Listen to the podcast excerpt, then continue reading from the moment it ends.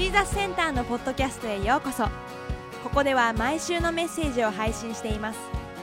ジーザスセンターの詳しい情報はジーザスセンタージャパンえある親子は電車に乗っていたんです、まあ、大体ですね、えーお父さんの方は70代半ば、えーそして息子さんは20代半ばぐらいの親子だったんです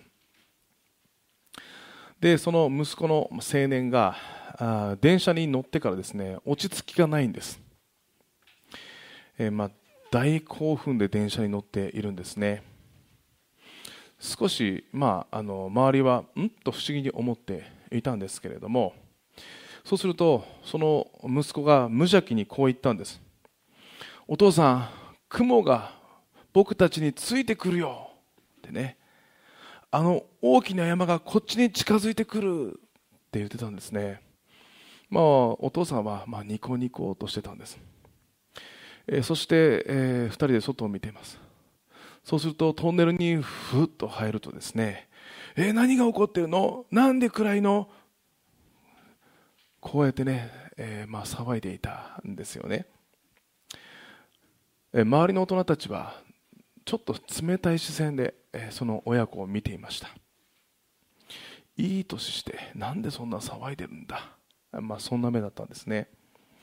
トンネルを出るとその青年はうわー眩しい前が見えないとこう言ってたんですね。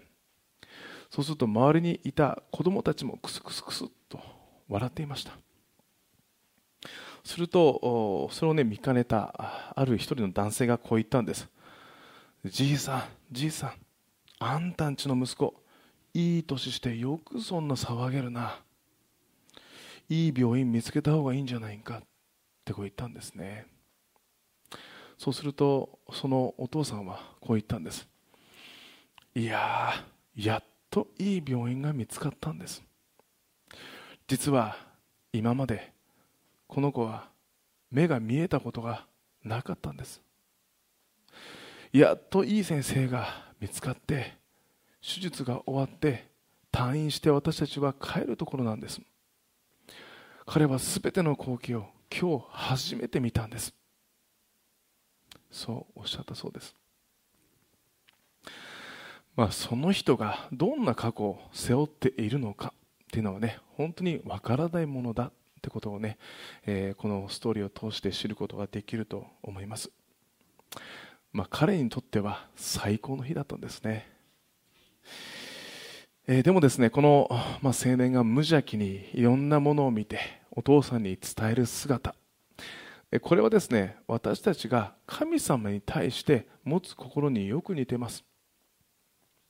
神様は私たちのいつも祈りを欲しがってるんです。私たちと会話したいんです、えー改まった、え言葉じゃないんです。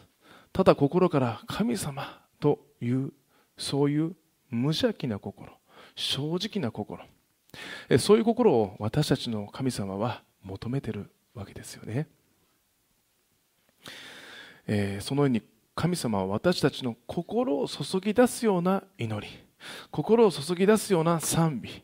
心を注ぎ出すような礼拝を私たちに求めておられるんです、えー今日のこの詩篇を見てみると本当にこの詩篇の作者が心を注ぎ出すような絞り出すような祈りをね賛美を歌を神様に歌っている、まあ、ということが分かりますよね。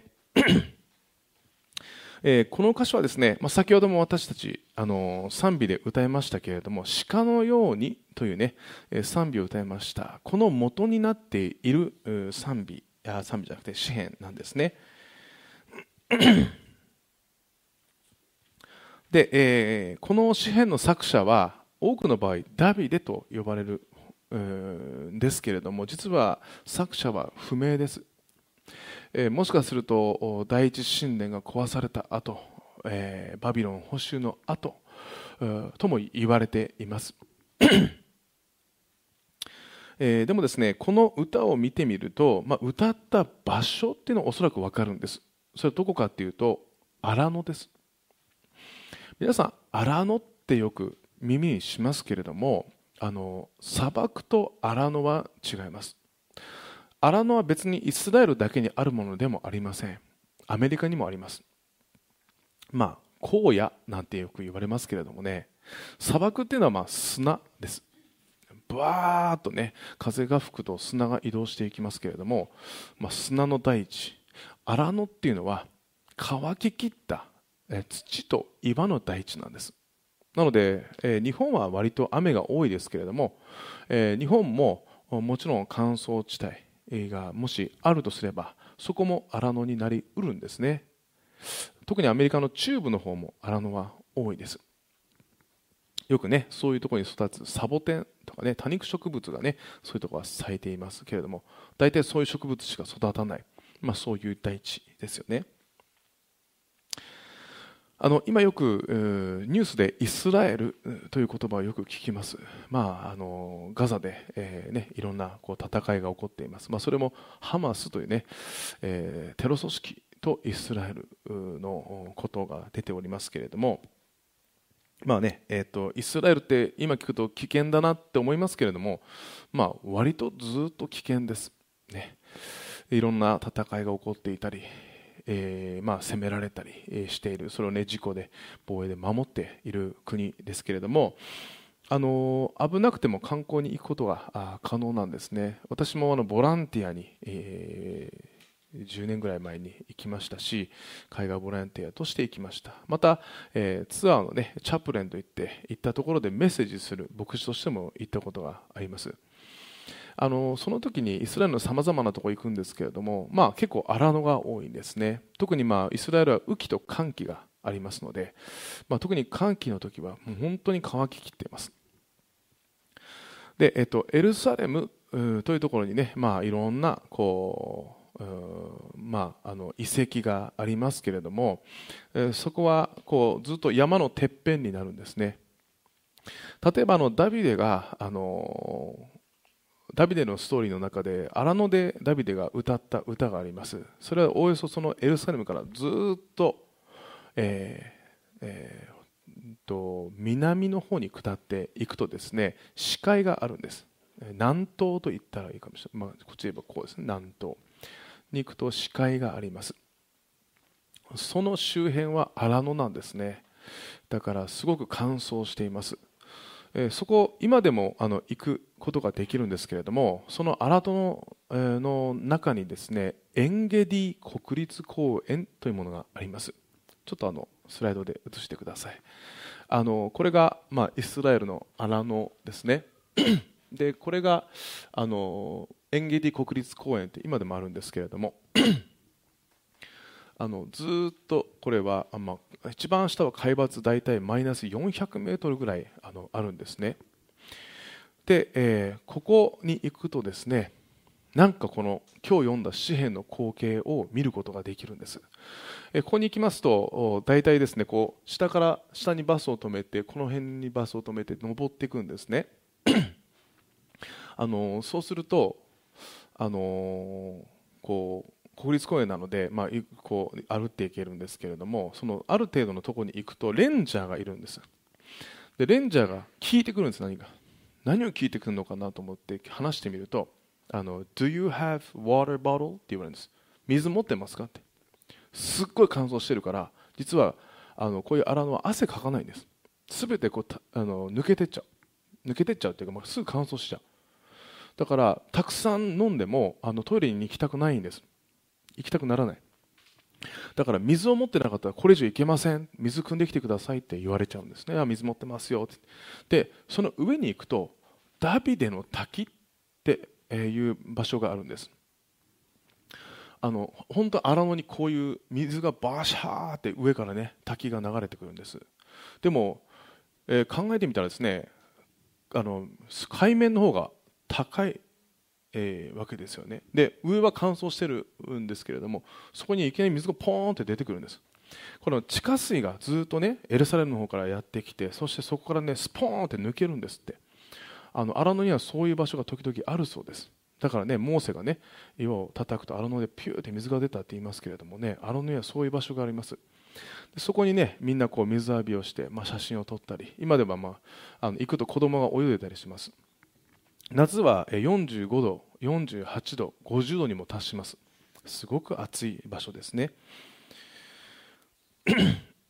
あのそこに、えーまあえーと、行くとあの本当にね動物たちがそこに群がっているんですね。あの聖書の中にこの第一サムエルの23の29にこのエンゲディという言葉が出てくるんです、えー、ダビデはそこから登っていってエンゲディの要害に住んだ言うんですよね。こういう言葉があるんです。なのでこのエンゲディにダビデはいた。と呼ばれてるんです。ねもう一回あの写真戻していただけますか。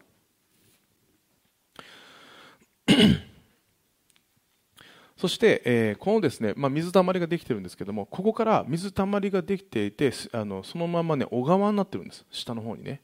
だからずっとこう縁切りを歩いていくと小川がスーッと流れているわけなんですね。そうするとねそこにね動物が群がってるんです。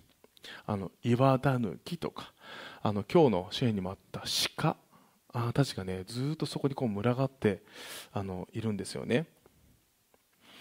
なので、まあ、この作がこのね、えー、と歌の作者がダビデというのはすごく分かりますね。あの言ってみると今でもこの42編がふーっとこうねビジュアル的に浮かんでくるようなそんな箇所になっているからですね、えー、でもですねこの詩篇の作者は、まあ、この時怯えながら本当に苦しみながらこの歌を歌ったんですね。まあ、今日の箇所にもあるように敵に追い込まれて命を狙われていたんです、ね。まあ、おそらくダビデの人生だとすれば、まあ、サウルに命を狙われていた時もしくはアブシャロムという自分の実の息子に、え、命を狙われている時ですよね。で、えー本当につらかったこの作者はですね3節では私の涙は昼も夜も私の食べ物でしたってあるんですね。もういつもいつも涙で、えー、いっぱいだった。辛い状況だった。4節では今今までのことを思い出してね今までは一緒に神様を賛美する仲間だった、ね、でもその仲間がもしくは家族が今は自分の命を狙っている。あの平和だった日々を思い起こすと本当に苦しくてたまらない、まあ、そういった形で、えー、この歌をね歌っているんですね。もう本当にねこの作者の心は乾ききっていたわけですよね。さまざ、まな思いもあったと思います。がっかりした。裏切られた。悲しい。何か見損なった、まあ、そんな思いでいっぱいだったわけですよね、ま、そんな身も心も乾ききった時に荒野で自分の目の前にいる動物たちを見たんです、ね、その動物たちは喉の渇きをその小川でこう潤していたわけですよ。休んでいたわけですね。あの この荒野に行くとね水がある場所には甘い匂いがするって言うんです。なぜかというと、まあ、今僕たちはこう住むこの世界っていうのはまあ現代的ですしさまざ、まなね、まあ、機械や道路で囲まれてますからあれですけれども荒野はですね本当に乾ききってるんです。で水が流れていくところに緑が大体あるんです。動物たちも寄ってくるんです。で水があるとそこに木が生えてそしてその木が実をならすんです。そうするとねその実とか植物がほのかに甘い香りを出すんですね。だから昔の人はなんかそういう水の匂いがしたり甘い匂いがするとあこっちに水がある。そう言って探しに行ったそうなんですね、まあ、そんな場所にねダビデも腰を下ろして動物たちを見ていたんですね。そこで動物たちが本当にね心から水をしたい求めるああ渇きを潤している。そういう姿を見て自分の乾ききった心を潤すことができるのはあなた誰だろう？そう思ったわけですよね。その時にそうだ。私のこの乾ききった心を潤すことができるのは神様ご自身しかいらっしゃらない。そう思ったわけですよね、えー、なので今日の箇所の一節二節でも鹿が谷川の流れを慕いあえぐように神を私の魂はあなたを慕いあえぎます。私の魂は神を生ける神を求めて乾いています。いつ私は行って神の見舞いに出ましょうか。本当にその動物が死体求めている姿を見て神様私もこのように死体求めています。そう歌ったわけですね、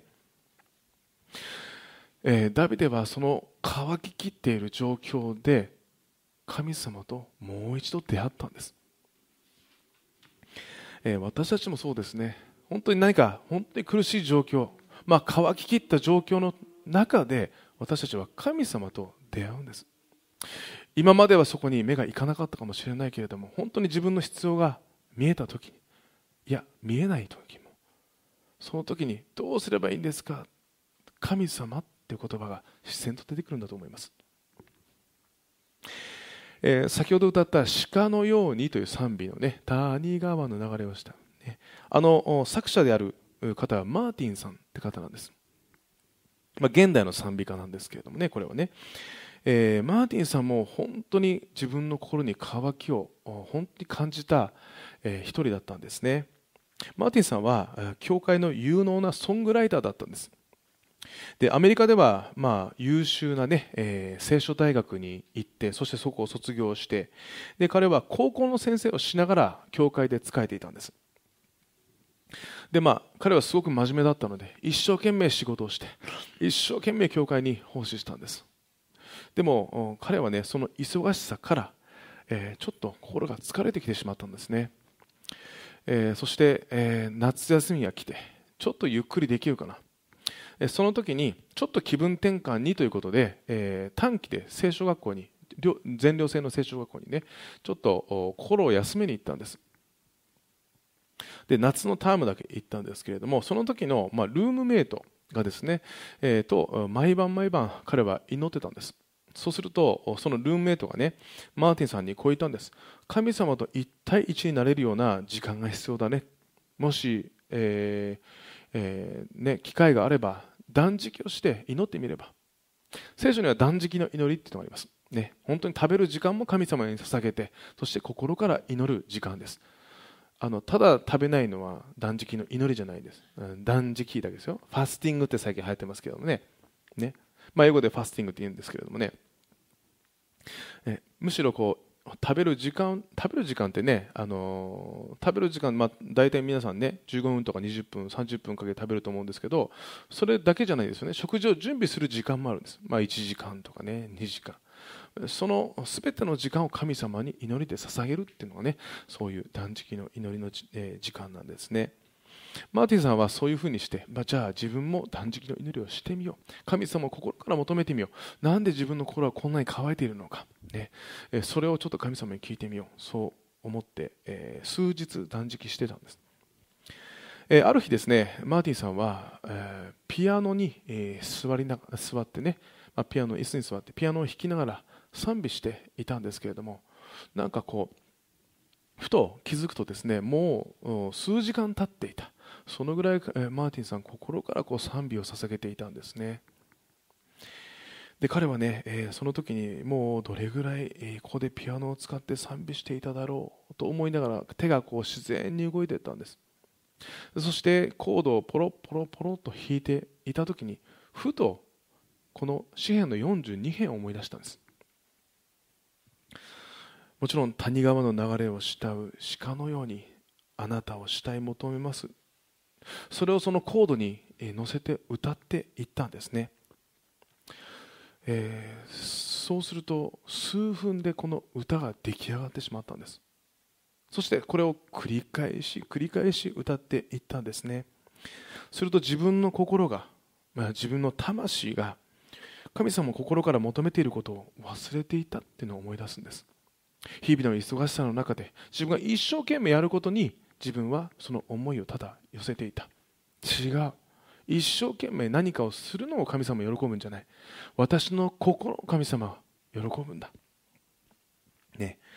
えー、そしてその瞬間から彼はね水を得た魚のようにもう一度ミニストリーにこう、ね、復帰していったんですね、え、そしてこれは英語では as the deer という言葉。あまあ曲になるんですけどこの「As Dear」は全米にボーンと広がっていたんです。すぐ、ね、素晴らしい歌だ。そしてヨーロッパそしてアジアにも広がっていったんですね。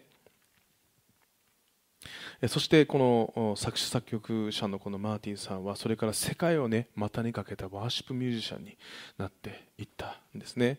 で彼はこうおっしゃるんです。あのどん底の経験がなければ今の私はない。あの経験が私をへりくだらせ神様と一対一の時間を持つことができた。そしてこの曲もあの経験がなければ生まれていない。こう語ってるんですね。何か私たちが本当にどん底の思いをね経験するときに私たち一人だけじゃないんです。必ず私たちの隣に神様がいらっしゃるわけですよね。だから何かどん底を感じているとしたら、ね、私たちはそこで神様に叫ぶべきです。そこでもう一度神様に出会うべきです、ね、そしてもう一度神様に、ね、立ち返ればいいわけですよね。そして祈りの中で賛美の中でそして御言葉を通してね神様私たちの渇きを潤してくれるんです。イエス・キリストもねこうおっしゃいました。ヨハネの7章の37節から38節。誰でも乾いているなら私のもとに来て飲みなさい。私を信じる者は聖書が言っている通りにその人の心の奥底から生ける水の川が流れ出るようになる、ね、私たちが神様イエス様って求めるときにそこに必要があるんです。そして私たちがイエス・キリストを受け入れるときにわざわざ神様の神様って元に行かなくても、まあ、当時であればイエス様ってとこにそこに行かなくても私たちの心から私たちの内側から生ける水の川が流れ出るようになる。こうあるんです。これは私たちがイエス・キリストを信じるときに聖霊なる神が私たちの内に住んでくださって私たちを内から強めてくださる、ね、からですよね。私たちも試練や困難の中で神様と出会うということですね。そして今日の箇所からもう一つ学べることは試練や困難の時に生きて働かれる神を待ち望むってことなんです。え今日の5節11節はですね繰り返し、まあ、歌われている箇所です。同じような、ね、言葉が歌われていることですけれどもこれは自分自身でこの作者が歌っている時に自分の魂に語りかけているんです。ね。我が魂をなぜお前をうなだれているのか5節で超えていますよね。私の前で思い、えー、乱れているのか神を待ち望め。私はなおも神を褒めたてる。見救いの神を、ね、この詩篇の作者は自分がどんな状況だったとしても生きて働かれる神を待ち望めと自分の魂に歌ったんです、ね、自分が忘れそうだったからですよね。自分自身がそこから目を背けそうだったから自分の魂に向かって我が魂よそうやって歌ったわけです、えー、なぜかというと10節では私の敵対する者どもは私の骨骨が打ち砕かれるほど私をそしり一日中お前の神はどこにいるのかと私に言っています。ね。周りでは自分の敵たちえー、彼らがですねお前がそんな、えー、風になっているのは本当にお前の神はいるのか？そうやって、えー、罵ったわけですよね。だからこの作者はそんなことを周りは言っているけれども。ね。でも私の神はただ沈黙しているわけじゃない。私の祈りをしっかりと聞いてくださっている。そして私の神はパーフェクトなタイミングで必ず私の必要を満たしてくれる、ね。えー、必ず答えをくださる。なぜかというと私の神は死んだ神ではない。死んでいる神ではない。偶像のその辺りの神ではない。生きて働かれる神だから。だから今でも聞いておられる。そして今もう答えを私に送ってくださっているんだ。こう作者は言い切ったんですね。私たちは神様を待ち望むべきです。もうちょっと分かりやすく言えば私たちはいつも自分のタイミングでえ何かを求めてるんです。神様こうしてください。ああしてください。なんだ神様聞いてくれないじゃない、ね、そうすると周りも本当にそんな神様いるの？っていう言葉も聞こえてくるかもしれません。でも私たちのタイミングが神様のタイミングじゃないです。私たちはその神様のタイミングを求めるべきです。なぜかというと神様のタイミングこそがパーフェクトなタイミングだからです。ね。すべて時にかなって美しいとねソロモンソロモンが歌ったようにですね、だから私たちはその自分のタイミングで神様の答えが欲しい時その自己中心な心が私たちを神様から離してしまうんですね。あのイエス・キリストの弟子の中でも、まあ、大きな失敗をしてしまった弟子がいました。イスカリオテのユダって人です。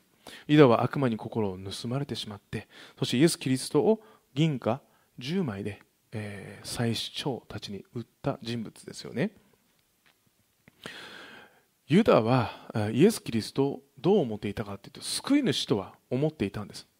でもそれは全ての人を神に近づける救い主とは思ってなかったんです。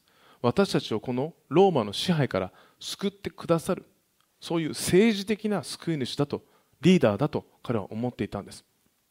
だんだんイエス・キリストのストーリーの後半になっていくと偉大な姿じゃなくなってくるんです。みんなから訴えられて弱々しいような風な姿になっていくんです。もちろんイエス・キリストは神の御子として神様の御心を成し遂げるためにただ淡々となさっていたからです。でも周りの弟子たちはそれを見ながらうんなんか自分のイメージしたお方と違うかもしれない。ユダはおそらく早めにね見切りをつけてしまったんです。この人は救い主じゃない。そして30枚で売ってしまったんです。自分の目の前に救い主がいらっしゃるのにもかかわらず神ご自身である救い主がいらっしゃるのにもかかわらず彼は見えなくなってしまったんです。これなぜかというと自己中心な心からだったんですね。だからこそ私たちは何があっても神様のタイミングっていうのを私たちは待つべきです、ね、じゃあ皆さんはどう待ちます？ね。どうやって待ちます？うーんってただ待ちますか？ね。私たちがね神様のタイミングを御心を待つ時に私たちの心を礼拝しながら待つべきなんですね。もちろん日曜日の礼拝もそうですけれどもそれぞれがね日々神様を見上げる祈るまた御言葉をね読んでいったりする、ね、その時間を通してねその待っている時間さえも神様は支えてくださっているんです、ね、もう少し待ちなさい。もう少し待ちなさい、ね、その時に神様を私たちは見上げるべきなんです。ね、見上げていなければなんだ神様いらっしゃらないのかもしれない。そう思ってしまっても仕方がないですよね。だから今日の作者も魂に語りかけてるんです。もう少し神を待ち望め。私たちの神は生きて働かれる神だから、ね、だから私たちも神様ご自身は最善の方向に導いてくださる。それはパーフェクトなタイミングで導いてくださる。だからこそ私たちは生きて働かれる神を求めるべきだとね私たちの魂に刻んでおくべきですね、えー、それでは最後にですね、えー、本当に悩みに悩んでその状況で神様にね、えー、熱心に求めていた。そして解決に導かれた、えアメリカの、ね、プロバスケットボール選手 NBA の選手を、ね、ご紹介します、え彼はですねジャジェレミー・リーというね、えー、選手なんですね、えー、アメリカではですね、えー、優秀な大学としても知られている。彼はハーバード大学出身のプロバスケットボール選手なんですね。彼は、えー、1988年、えー、生まれ、えー、なんです。現在35歳ですよね。で、えー、っとまた彼はですね、まあ、見るからにアジア人なんですけれども台湾系のアメリカ人初の NBA 選手になった人でもあるんですね、えー、まだ彼は、まあ、バスケットのキャリアを、まあ、続けているわけなんですけれどもあの彼はですねバスケットの、まあ、選手でもあるんですけれども小さい時からの、まあ、彼はですねクリスチャンの家庭で育つんですね。将来の夢は牧師なんです。ね、そしてまた慈善団体を設立してたくさんの人を助けたい。これが、彼の夢なんですね、まあ、彼はですね、え学生の頃から優秀な選手としても知られていたんです。そして NBA というね、え、まあ一流のアメリカのね、えバスケットボールリーグに入る。で周りを見てもね超一流選手ばっかりなわけですよね。えー、そこでまあプレーしていくんです。は初めはですねゴールデン・ステート・ウォリアーズ次にニックスロケッツ有名なあところをねこう行き渡っていくわけですよね。そしてまあ今ねあの八村塁選手いますよね。彼今レイカスってロサンゼルスのねあのレイカスにいますけれども彼もレイカースにも所属していた選手。レイカーズに所属するってすごく一流の、ね、選手ですよね。えー、彼はですね、まあ、もう旗から見ればもうスター選手だったわけです当時ね。でも彼には彼なりの悩みがあのあったそうなんですね。彼はですねこうおっしゃってます。あるねクリスチャンあのテレビのねインタビューでねこうおっしゃってるんですね。NBA をプレーしていた中で自分が迷っていた時期があった。数えてみれば6年間。自分は自信がなかった時期があった。NBA の試合に臨む前も時々吐き気がするほど自分に自信がなかった。その数年神様はどこに行ってしまったのかとずっと思っていた。普通に教会に行きながらも心に平安がなかった。でもそれはプロとして当たり前のプレッシャーだと感じていた。でも神様の答えを待つことが先決だと思って祈っていた。でもある日ロッカールームで試合後自分に対する鬱憤が爆発しそうになった。もう1年間休憩を取らなければやっていけない。そう思った。でもその時私は自然と頭を下げ首を垂れ真剣に心を注ぎ出して祈った。神様どうか私を助けてください。助けてください。それからどれぐらいだろう？30分いや1時間ぐらい祈っていたかもしれない。それから2週間の間信じられないようなことが起こり,、ま、起こり始めました。次の日聖書を読んでいたら一つの聖書の箇所が心に留まります。お母さんがメールをくれました。そこに全く同じ聖書の箇所が書いてあります。数日経って友達が励ましたいと言って聖書の言葉をくれました。それも同じ聖書箇所です。そこまではなんとなく神様は語りかけてくれているんだろうなと思うぐらいでした。それからインターネットで検索しているとウェブの写真の写真に同じ聖書の言葉がありました。1年話していなかったクリスチャンの友達からプレゼントしたい御言葉があると言って聖書の言葉をくれます。これも同じ言葉でした。そして部屋の掃除をしていました。すると昔友人からもらったネックレスを見つけました。そこにも同じ御言葉がありました。それは義明の一章の9節です。私はあなたに命じたではないか。強くあれ大しくあれ。恐れてはならない。おののいてはならない。あなたの神主があなたの行くところどこにでもあなたと共にあるからである。自分の中にあった6年間続いた自信のなさ劣等感その全てがその時吹き飛んだんです。私を作り天地万物を創造した偉大な神がいらっしゃるんだ。聖書の箇所は、えー、3万1103節あるんです。その中でたった一つの御言葉を2週間の間にランダムな人や物から語れる人はいるでしょうか。神様なら可能です。神様は今でも生きて働いてくださるんです。私たちの神は死んでいない。今でも生きている。今でも私たちを愛し導いてくださり最善を与えようとしてくださっています。そして神を待ち望む者を神は絶対に裏切らないんです。と語るんですね。えー、彼はですね神様の語りかけをずっと待っていたんです。それはね、えー、実は神様が彼の心求める心を待っていた時期だったのかもしれません。そして彼の心が本当にまっすぐ向いた時に神様が語りかけそして力を与えたんですね、えー、私たちの人生にもさまざまなことが起こります。苦しい時期もあると思います。その時に今日の詩篇を思い起こすべきです。そうだ生きて働かれる働かれる神を待とう、ね。えー、今週もこの生きて働かれる神様と共に歩んでいきましょう。では一言お祈りいたします。愛する天のお父様あなたご自身が私たちをいつも導き励ましてくださり感謝します。そしてあなたはただ沈黙されている。方ではありません。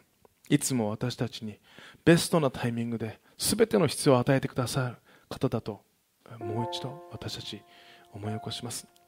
神様どうかここにいるお一人お一人の人生をあなたが大いに祝福してください。そしてもし必要がある方がいらっしゃればどうかその必要をあなたが満たしてください。私たちも心からあなたを求めることができますように。あなたに感謝してイエス・キリストの皆を通して祈ります。アーメン。しばらくの間それぞれで祈る時間を持ちましょう。